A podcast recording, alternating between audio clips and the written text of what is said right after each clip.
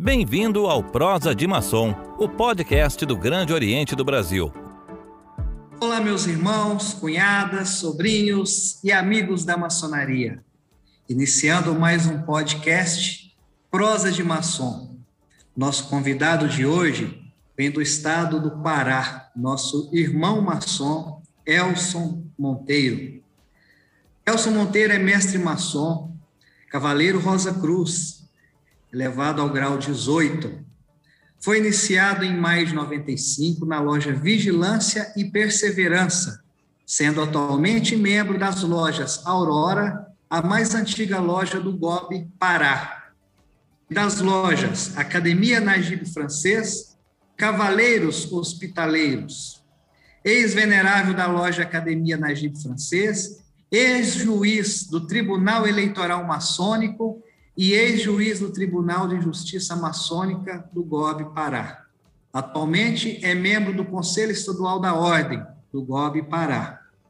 Graduado em Direito e História, é doutor em História Social da Amazônia, possuindo especialização em instituições jurídico-políticas. Autor de dois livros sobre a história da maçonaria no Pará e de artigos sobre política internacional contemporânea em jornais e publicações acadêmicas.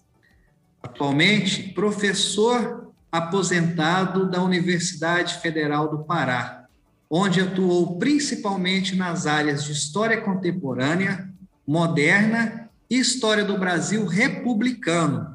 Foi por dois mandatos coordenador de curso de direito da faculdade, bolsista do Serviço Alemão de Intercâmbio Acadêmico na Universidade de Berlim, na República Federal da Alemanha, e membro do Instituto Histórico e Geográfico do Pará, IHGP.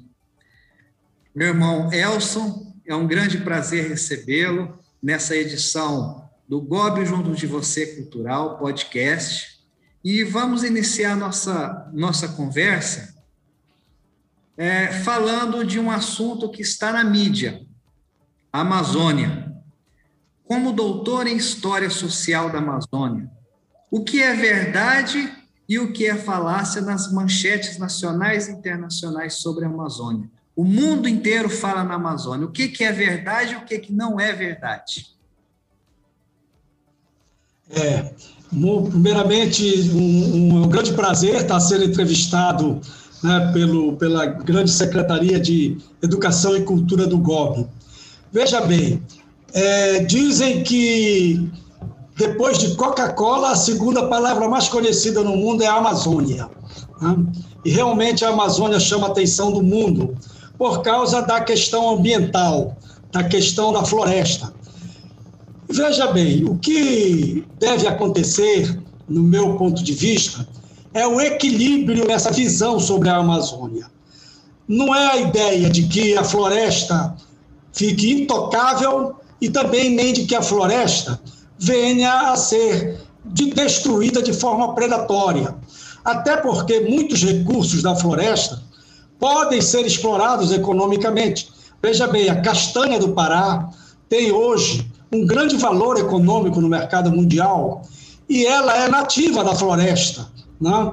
ela está lá no, no meio da floresta e sempre foi é, trabalhada sob a forma de coleta.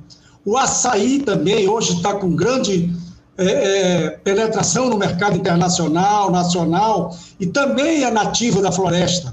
Você pode, os, os fornecedores de açaí, eles já buscam o açaí na mata né, e trazem. Então, basta você ter áreas é, preservadas onde haja uma grande presença é, do açaizeiro. Isso aí eu estou dando dois exemplos.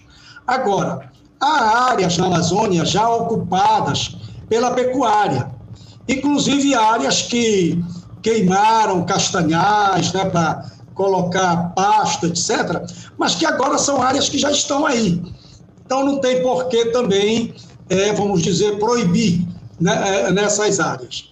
Então, como é que eu vejo essa questão? É, primeiro, a questão do desenvolvimento sustentável é real. É, inclusive, a indústria e a economia do futuro. Então, realmente, você ter esse equilíbrio nessa relação com a natureza e procurar desenvolver produtos mais saudáveis, isso vai vender muito, isso é interesse do mercado. Então, não adianta também você confrontar com a opinião pública internacional e parcialmente nacional. Né? Naquela história do famoso aí que está sendo repetido, do passar a boiada. Né? É a questão do equilíbrio. A própria ministra da Agricultura, se eu não me engano, Tereza Cristina, né? ela ou qualquer coisa Cristina, ela fala o seguinte, que o Brasil tem muitas áreas que podem ser exploradas economicamente, inclusive pelo agronegócio, sem maiores problemas, áreas de cerrado e outras, que não precisa penetrar em grandes áreas da floresta. Né? E há toda essa discussão se realmente a Amazônia é grande produtora de oxigênio para o planeta ou não. Né? Agora, tudo isso, sem o país, o Brasil, na sua área da Amazônia, porque a Amazônia também ela é parcialmente colombiana, ela é parcialmente peruana, equatoriana, das Guianas aqui em cima, Guiana Francesa, etc. Mas é a maior parte dela está no Brasil. O Brasil também não pode abdicar da sua soberania. Ele é que decide o que fazer da Amazônia, mas tem que acatar também é o que está sendo colocado nos fóruns internacionais, desde que com base científica, porque também tem muita coisa que se fala aí que não é comprovado. Né? Então, é como eu vejo a perspectiva de um desenvolvimento sustentável é boa e é válida. Veja bem, o nosso maior parceiro comercial, a China, só para concluir aí nessa questão, ela já optou agora pelo chamado desenvolvimento sustentável, pela preservação. Né? Os Estados Unidos, com os governos anteriores e com Biden agora, houve um, um contraponto ali no período Trump, também defende essa postura. E a União Europeia. São os três maiores parceiros comerciais do Brasil. Então, tem que saber negociar isso aí também, mantendo a soberania de que o destino da Amazônia será decidido pelos brasileiros. É como eu vejo a situação, meu irmão. Ótimo. Bom, o nosso foco hoje, o tema principal da nossa entrevista, em maçonaria, poder e sociedade. Como escritor, historiador, advogado, qual a sua posição sobre o poder da maçonaria na sociedade? Isso eu falo do passado e no presente. É, nós temos que reconhecer que a maçonaria ela foi muito influente no passado e hoje perdeu um pouco, ainda que mantenha é, a sua penetração em vários segmentos da sociedade. Mas veja bem, no Brasil, no período imperial e mesmo no início da República, os primeiros anos da República, no século XX, ou as três primeiras décadas, a maçonaria era muito influente. Quando Deodoro assumiu o, a presidência da República, ele formou todo o seu ministério com maçons. Todos eram maçons. Inclusive, um ministro é, que, do, do, do, ministro da República, paraense, Cerzedelo Correia, foi quem idealizou o Tribunal de Contas da União né, para fiscalizar, controlar as contas é, do Estado. Então, todos eles eram maçons. Cerzedelo Correia, como Lauro Sodré e outros, são grandes nomes da maçonaria paraense. É, e nesse sentido, foi muito influente. No Império, Figuras como o Visconde do Rio Branco, pai do Barão do Rio Branco, o próprio Barão do Rio Branco, Joaquim Nabuco, né, eram luminares do Império, parlamentares de grande influência e eram maçons. Então, sem dúvida nenhuma, a maçonaria tinha uma penetração muito maior naquela época no Estado. Agora, eu vejo isso pelo seguinte: que é que você tinha naquele momento, né, falando do passado até o início do século XX? Basicamente, o Estado a igreja e a maçonaria. Então, esses três pilares que sustentavam a sociedade. Né? A maçonaria como um Estado laico, é, defendendo um Estado laico, mas muito influente. Hoje, nós temos uma situação que difere um pouco. O Estado se ampliou muito, o Ministério Público, por exemplo, tem uma forte presença lá na sociedade, o Poder Judiciário, você tem os partidos políticos que naquela época não tinham grande influência, né, eram coisas pequenas, se organizavam para as eleições, hoje tem uma presença na sociedade. Né, até mesmo essas organizações não governamentais, muitas delas têm influência. A imprensa cresceu muito, também é uma força, apesar que hoje com as redes sociais, a internet, ela está até diminuindo um pouco a sua influência. Mas, então a maçonaria, ela ficou sendo mais um órgão dentro dessa estrutura que se tornou mais complexa. Agora, por outro lado, isso é uma observação minha que eu vou fazer, é, e, com base apenas mais na maçonaria paraense, é, o recrutamento de maçons precisa também buscar é, irmãos, pessoas dentro desses segmentos da sociedade. Você hoje não tem, pelo menos a nível da maçonaria paraense, não sei em outros estados, né, do caso do Brasil, você não tem uma penetração hoje no Poder Judiciário, por exemplo, no Ministério Público é, é, é menor, e você não tem uma penetração até mesmo na estrutura política, deputados maçons, governadores, etc porque é através dessa rede do poder que você também influencia. Né? Independente de ter na maçonaria médicos, né? é, é, advogados, engenheiros, militares, policiais, mas eu acho que tem que ampliar esse arco de penetração em segmentos importantes da própria estrutura do Estado e da sociedade. Ou seja, hoje o que eu vejo é que a maçonaria ela virou uma entidade dentro de várias outras da sociedade e com um recrutamento que não, digamos, está tendo uma penetração em determinadas estruturas importantes que sempre foram as estruturas decisivas dentro da sociedade. Né? E isso eu volto a dizer, no caso do Golpe Pará, né? Eu vejo isso, independente dos grandes irmãos que nós temos, empresários, etc. E é através desses contatos pessoais de alguns irmãos que você consegue ter alguma influência. Mas a ordem como um todo, em determinadas estruturas do Estado e da sociedade, ela não está tão presente. No caso do Pará. Né? Em outros estados, é possível que tenha relações diferentes. É como eu vejo.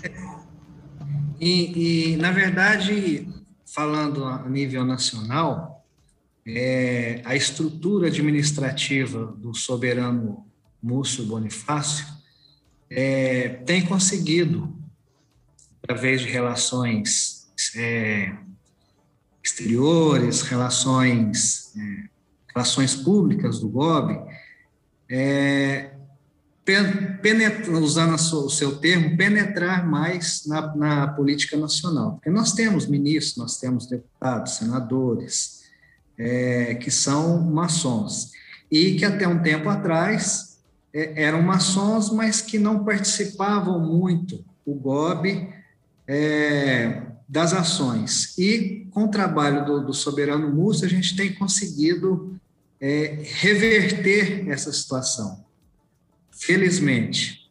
Agora, segundo é falado, o nosso vice-presidente, né? Sim, sim, que tem Ou não seria irmão, né? Irmão Elcio, é, especificamente no estado do Pará, qual a influência social da maçonaria? Cito um exemplo, qual a participação da maçonaria no período de abolição da escravatura? Como foi esse movimento maçônico no estado? É, a maçonaria ela foi muito influente no Pará no século XIX. Deputados federais do Partido Liberal, até do Partido Conservador, eram maçons, muitas lideranças, os, as, os, as pessoas que dirigiam os jornais da época eram maçons. E essas lideranças maçônicas se envolveram em várias campanhas no Estado. Né? e a campanha abolicionista foi uma delas. Muitas das entidades maçônicas no Estado, ou, melhor, das entidades abolicionistas no Estado, eram lideradas por maçons. A maçonaria fez é, festas chamadas de quermesses para arrecadar fundos para pagar a alforria de escravos, principalmente de crianças. Após a, a, a lei do vento livre, aconteceu um problema. A partir daquela data, os filhos de escravos estavam livres, os que nasceram a partir daquela data, mas os que nasceram há dois dias ou no dia anterior, não. Então a maçonaria passou a alforriar essas crianças pagando, não é? E os jornais maçônicos e jornais profanos dirigidos por maçons fizeram intensa campanha pela abolição. Por exemplo, os jornais mais importantes da época, como o Liberal do Pará, é, o Diário de Belém, eram dirigidos por maçons. E eles fizeram campanha. E havia jornais maçônicos também importantes, jornal como o Pelicano, fundado pelo doutor Assis, uma liderança da maçonaria do Pará nessa época, no século XIX, ele travou um embate contra a igreja, que a gente pode falar depois, né, na famosa questão religiosa, mas fez uma campanha muito grande pela abolição. E a maçonaria libertava crianças escravas dentro de lojas maçônicas e divulgava isso na imprensa. Quando houve a abolição da escravatura no Brasil, houve uma grande marcha em Belém, do Pará, e essa marcha, eles paravam em frente às lojas maçônicas e aos jornais, porque reconheciam a participação deles na campanha. Então, isso foi um, um, um fator, digamos, que a maçonaria esteve presente, mostrou grande influência e é, nos, nos, nos mostra essa influência da maçonaria na sociedade da época. E depois também poderíamos comentar sobre a influência da maçonaria na campanha republicana e a famosa questão com a igreja. Tema de um de seus livros Maçonaria, Poder e Sociedade no Pará, na segunda metade do século XIX, períodos de né, 1850 a 1900, que é a sua pesquisa. Conte a nossos ouvintes o desenvolvimento dessa pesquisa que se tornou um livro. É, é eu lendo um, um, um livro que era uma tese de doutorado de um professor da universidade, meu colega, na faculdade de História, ele abordava a questão da República no Pará. Eu percebi naquele livro que ele fazia referências, ele não é maçom, né, mas ele fazia referências à maçonaria, né, à participação dos maçons. Aí eu resolvi aprofundar esse estudo. E aí eu fui ver onde estavam essas fontes. Elas estão basicamente na Hemeroteca Digital do, da Biblioteca Nacional do Rio de Janeiro e numa grande biblioteca aqui em Belém, a Biblioteca Arthur Viana, onde ainda tem exemplares dos jornais da época e dos jornais é, maçônicos da época. Né? E aí fomos fazer essa pesquisa e identificamos lá que as grandes lideranças republicanas eram maçons, que as grandes lideranças da campanha abolicionista eram maçons no Pará, que muitos deputados, governadores, prefeitos eram, eram, eram maçons, e aí nós resolvemos fazer, aprofundar essa pesquisa, pegando quatro pontos principais.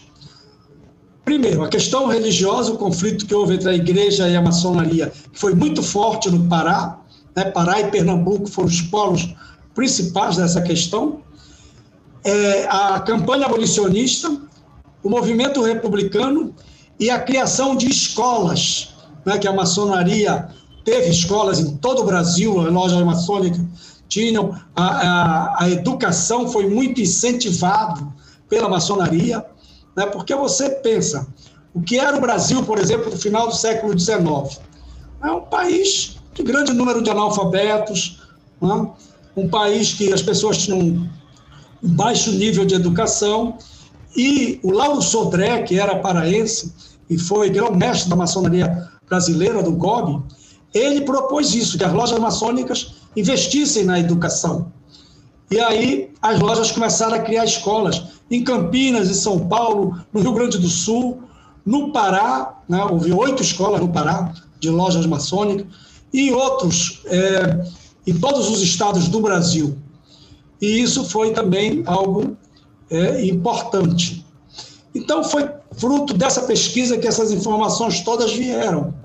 E aí, é, eu escrevi o livro trabalhando esses assuntos, e essas pesquisas estão em aberto para quem quiser. É só penetrar online mesmo, né? na hemeroteca digital da Biblioteca Nacional do Rio de Janeiro, estão lá os jornais maçônicos, né? tem muita informação lá. E aqui em Belém, infelizmente ainda não está tudo online, pouca coisa, é, tem jornais maçônicos, jornais da época, que fazem referência aos maçons, à maçonaria, e relatam esses acontecimentos, e sem deixar de falar na presença da maçonaria, até porque muitos desses jornais, mesmo os profanos, eram dirigidos por maçons. Então foi nessa perspectiva que foi feita é, a pesquisa.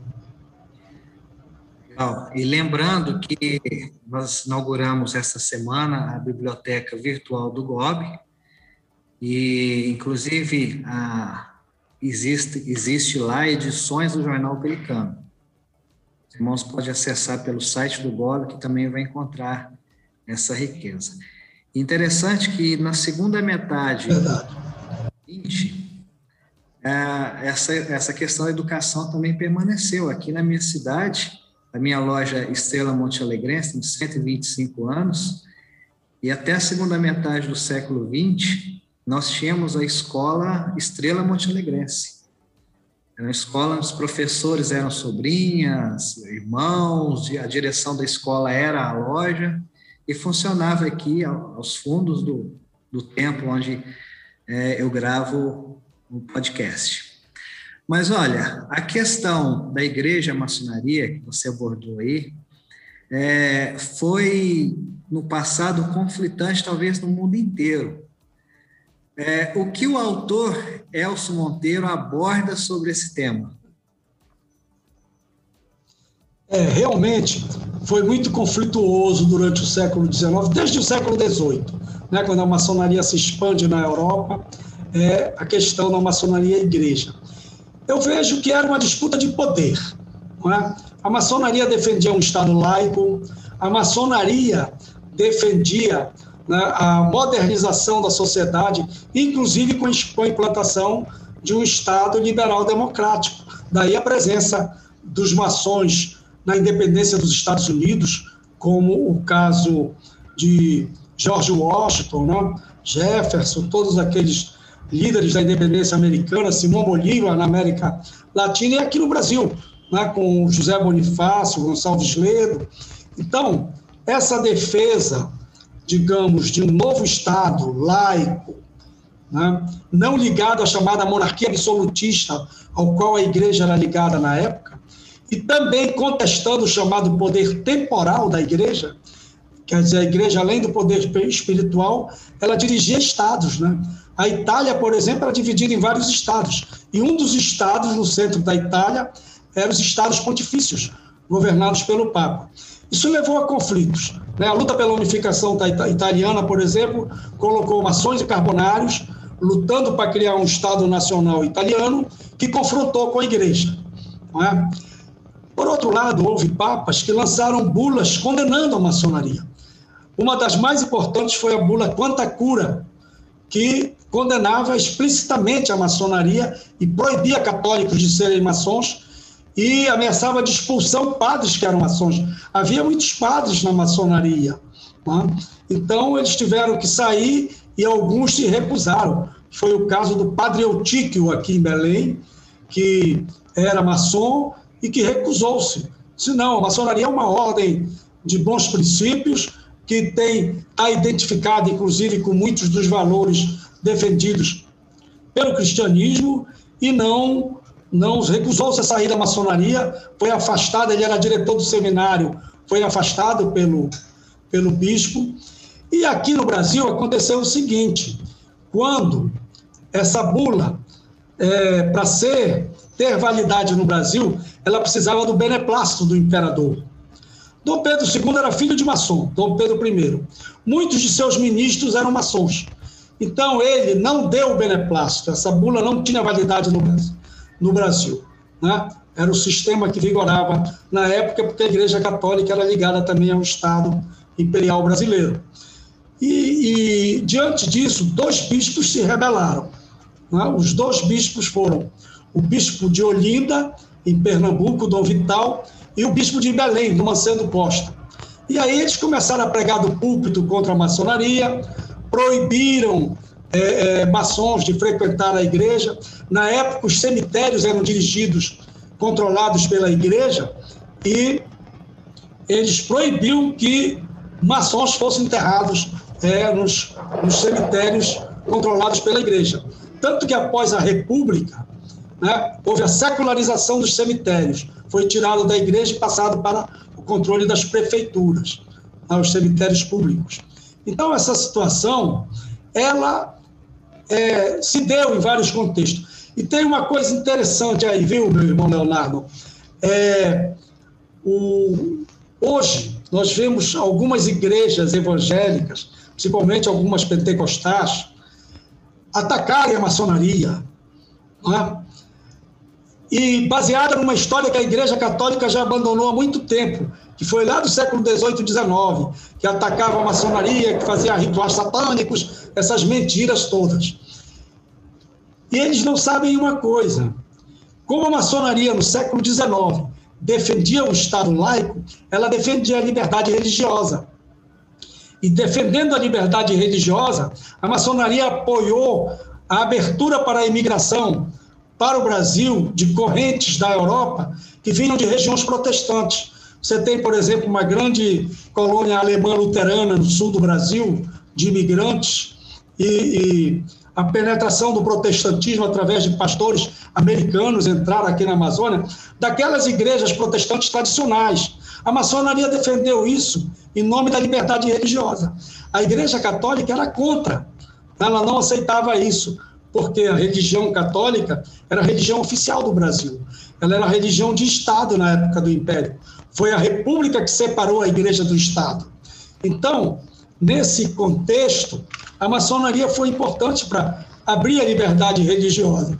E hoje, ironicamente, alguns grupos, as igrejas tradicionais protestantes não estão nisso aí, né? e nem algumas outras mais novas, mas alguns grupos é, evangélicos pentecostais atacam a maçonaria hoje, sem saber que ela foi um elemento importante para, para que eles pudessem ter liberdade de abrir suas igrejas e pregar seus cultos.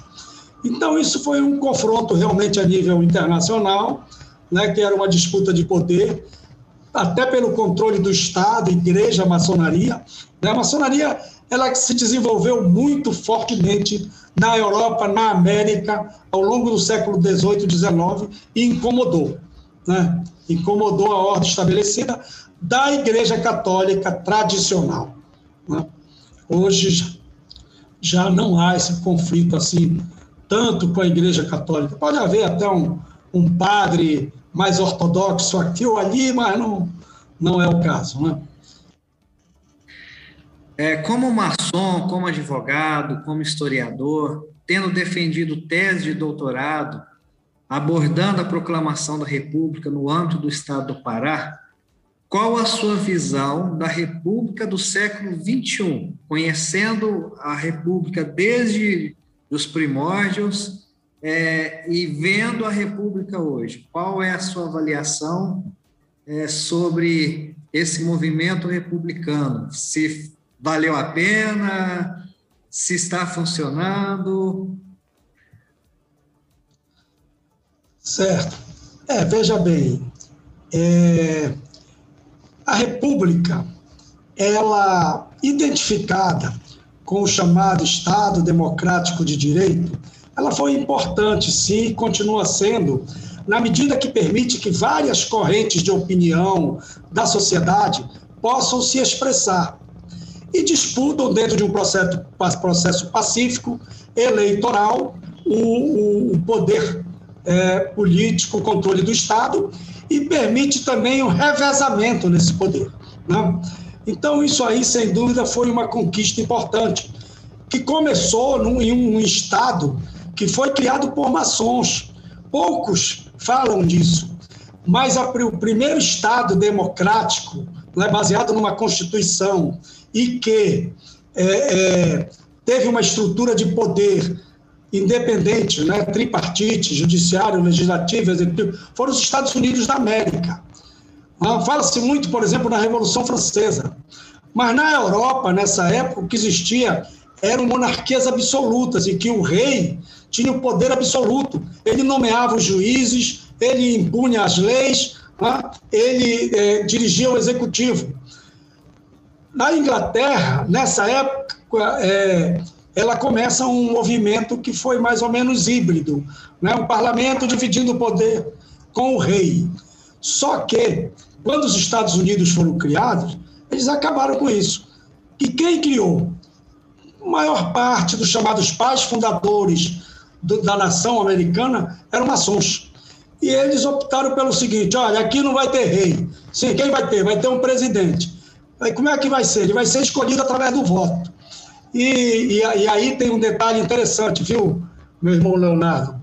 É, muita gente reclama, porque nos Estados Unidos tem essa história de delegados eleitorais, etc. Isso decorre do seguinte: quando o país foi criado, eram 13 colônias, independentes e autônomas entre si, cada uma administrada diretamente pela Inglaterra. Eles se uniram para lutar pela independência. E depois decidiram o seguinte: a estrutura seria em que cada colônia elegeria os seus representantes e mandaria para lá para escolher nacionalmente. Então, o que é que acontece? Você pode ser muito bem votado em Nova York, na Califórnia, que tem grande população, e isso lhe dá uma vitória se fosse o voto nacional, e você perder no colégio eleitoral. Porque nos outros estados escolheram votar o representante daquele estado, e a maioria optou por um por um outro candidato, por um outro nome. Aí a maioria dos estados é que acaba escolhendo. Né? Então tem essa questão lá. Mas continuando, eles disseram: não, vai ter um presidente, ele vai ter um mandato limitado de quatro anos e vai ser eleito. E aí, ele vai mandar sozinho nesses quatro anos? Não. Vai ter um Congresso né, fiscalizando, apesar de que ele tem poder, e vai ter um judiciário para resolver as pendências. Isso foi criado pela primeira vez nos Estados Unidos da América. Né? A Inglaterra estava no processo de evolução antes. Depois, né, a Revolução Americana de 1776, a Revolução Francesa de 1789. Aí que vem a Revolução Francesa, implanta a República na França, e depois, ao longo do século XIX, né, vieram as chamadas Revoluções Liberais, que criaram o sistema parlamentar, eleitoral, democrático que existe na Europa. E a América adotou isso. Os outros países foram ficando independentes, foram adotando. Agora, essa república tem falhas, essa república tem defeitos. Lógico, tudo é um processo. Ao longo do tempo, as coisas vão sendo corrigidas e melhoradas. É? Temos problemas. E a outra coisa, esses poderes são dirigidos por homens, por seres humanos, com seus defeitos e qualidades. Então você encontra problemas no judiciário, você encontra problemas no executivo, encontra problemas no Congresso Nacional ou no Parlamento. Isso aí já é uma questão dos homens, né? Mas essa estrutura, ela é importante para evitar um conflito maior, né? A imposição de ditaduras, a imposição é, conflitos entre setores da sociedade violentos, etc.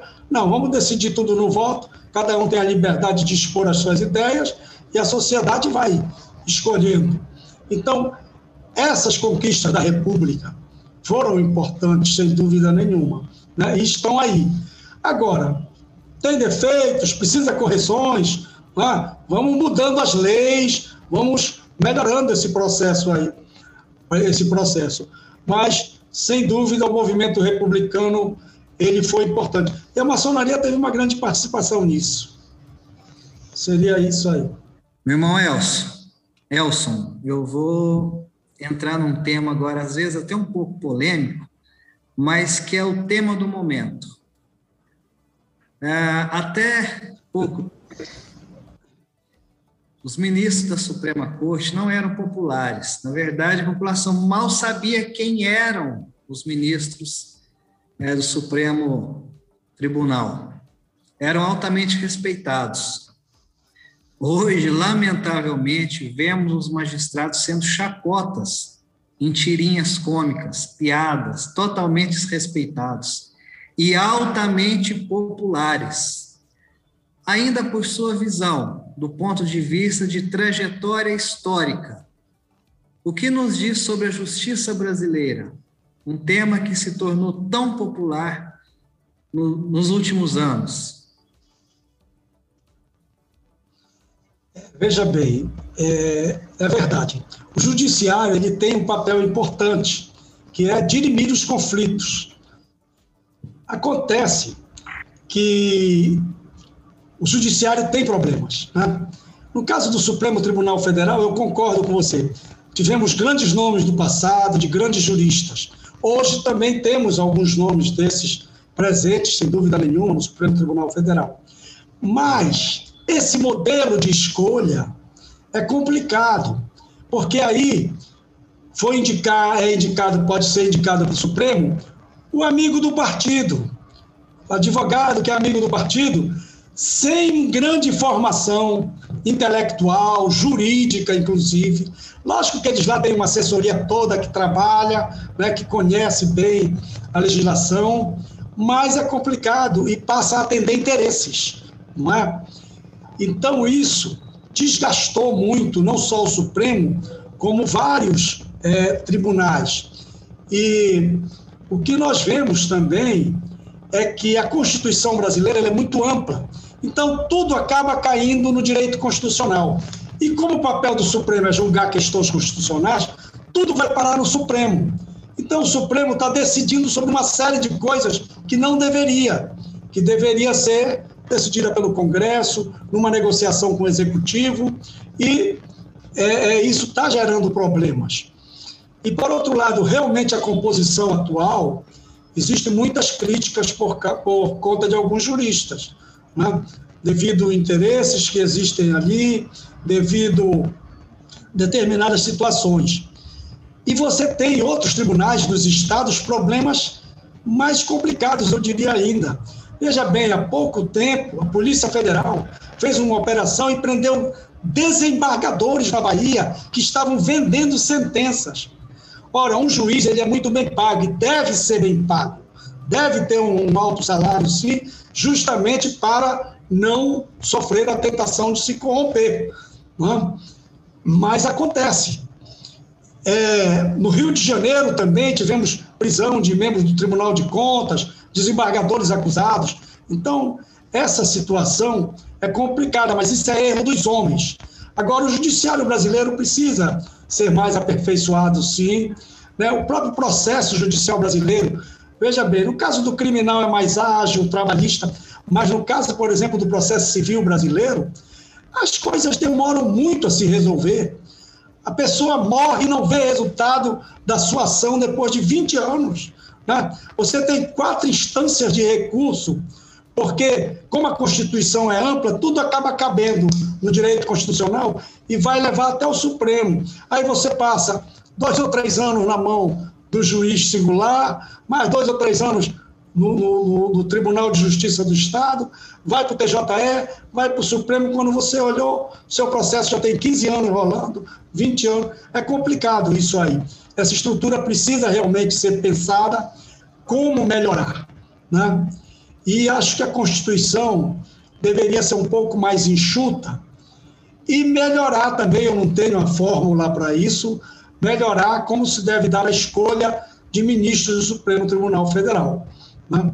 Porque no, no atual conjuntura é indicado pelo presidente que tem os seus relações de amizade, seus interesses, ele é sabatinado pelo Senado, mas o Senado dificilmente veta uma escolha, é tudo negociado antes, né? e aí de repente pode parar no Supremo um advogado sem maior formação jurídica, né? especializado numa coisinha ali, né? mas é, foi militante do partido, é amigo nosso, pode atender nossos interesses lá, etc. E outras coisas que têm acontecido, né? Alguns juízes têm interesses fora, negócios próprios, são sócios de alguns, alguns negócios e às vezes acabam é, é, sofrendo influência nesse sentido na hora de decidir. Ele poderia também até se, julgar suspeito. Mas tem situações aí que na cara de pau não se julga suspeito e decide. E o advogado é o primo dele, é o marido da irmã, etc. É complicado tudo isso aí.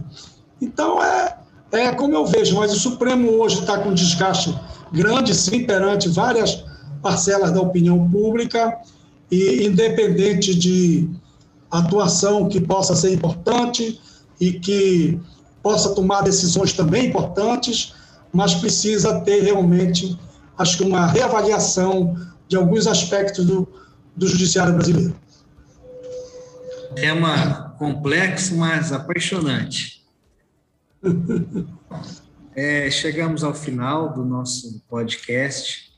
Eu quero, antes de passar a palavra para você para as conclusões finais, agradecer por ter aceitado o nosso convite, dizer que esse é o papel do GOB junto de você, é trazer os intelectuais da ordem junto do poder central para que possam é, até ser reconhecidos nacionalmente, para que possam compartilhar de ideias, para que possam é, nos ensinar é, como um bate-papo saudável, rico que tivemos hoje, sobre tantos assuntos importantes, e quantos intelectuais nós temos dentro da ordem que às vezes não tiveram a oportunidade de, de expor suas ideias. Então, esse é o papel do GOB junto de você.